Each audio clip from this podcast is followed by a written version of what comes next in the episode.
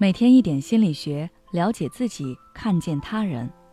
你好，这里是心灵时空。今天想跟大家分享的是，如果婚姻背叛了你，那你要自己拯救自己。前两天刷视频的时候看到了一段采访，嘉宾的发言让我很欣赏，所以就去找了原版的视频。它是二零零九年央视专栏《半边天》的一期采访。嘉宾名叫叶深。叶深的故事说起来很简单，她和她的丈夫因为合适走到一起。她知道自己不爱丈夫，所以当丈夫把自己赚的钱都交给她保管以后，她对丈夫升起了一种愧疚之情。于是出于一种补偿吧，她把家里的所有事情都收拾好，一点都不用丈夫操心。可是等到他们有了孩子之后，矛盾却开始逐渐显现。因为丈夫完全不管孩子，也不管叶深是否忙到饭都顾不上吃，自顾自的该吃吃该喝喝，即便叶深让他去做，他也当作没听见，被说了两句还会摔门而出。这样的情形，我想很多婚后女人都经历过。受到传统教育的影响，很多男人觉得自己只要赚钱就是一个好丈夫、好爸爸了，所以在家里就是个甩手掌柜。酱油瓶倒了都不知道扶，而大多数妻子在面对这种情况，也只能选择忍耐。叶深的情况更糟糕一些，因为丈夫从来不采取避孕措施，所以叶深被迫好几次用药流掉孩子。在某一个周六，叶深一个人一边抱着一岁多的孩子，一边吃堕胎药，而丈夫在外面不知道干什么。叶深的心逐渐死了。当丈夫再次要求不安全的亲密行为时，她拒绝了。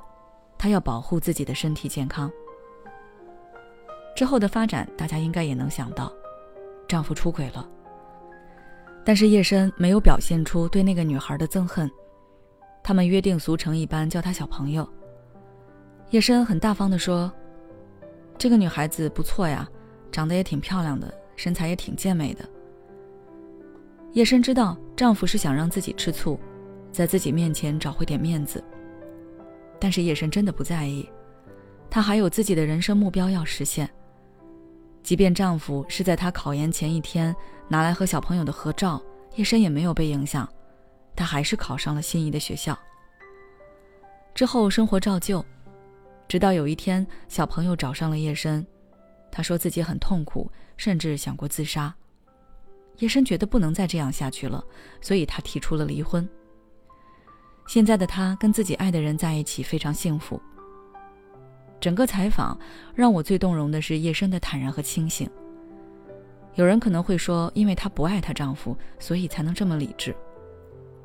可是人和狗相处还有感情呢，你跟一个人生活在同一个屋檐下这么多年，还共同养育一个孩子，怎么可能没有感情？只不过叶深更懂得爱自己。我觉得叶深的案例可以给我们一些婚姻的参考。首先，不要把责任推到第三者身上。这个第三者不一定是介入你们感情的人，也可能是双方父母、朋友或者是孩子。比如，曾经有一个男士来咨询，他觉得他老婆被他闺蜜带坏了，把家里弄得鸡犬不宁。还有一位女士来咨询过如何跟不讲理的婆婆相处。在他们看来，让自己婚姻痛苦的人是老婆的闺蜜、老公的妈妈。实际上，真正有问题的是他们的伴侣以及他们的夫妻关系。婚姻中，夫妻关系是核心。如果这个核心不稳定，那任何的风吹草动都有可能动摇婚姻的根基。你要深刻理解，是你们夫妻感情先有了问题，然后才有了第三方的介入。只有承认这一点，你才能真正看到问题，解决问题。其次，不要牺牲个人价值勉强维系，牺牲自己的自由和幸福几十年，就为了达成面子上的一个完满好看，那是错误的。不知道大家是否还记得我之前说的苏敏阿姨，她为家庭付出了那么多。可是最后什么也没有得到，而当他选择自驾游之后，却收获了以前没有感受到的自由和快乐。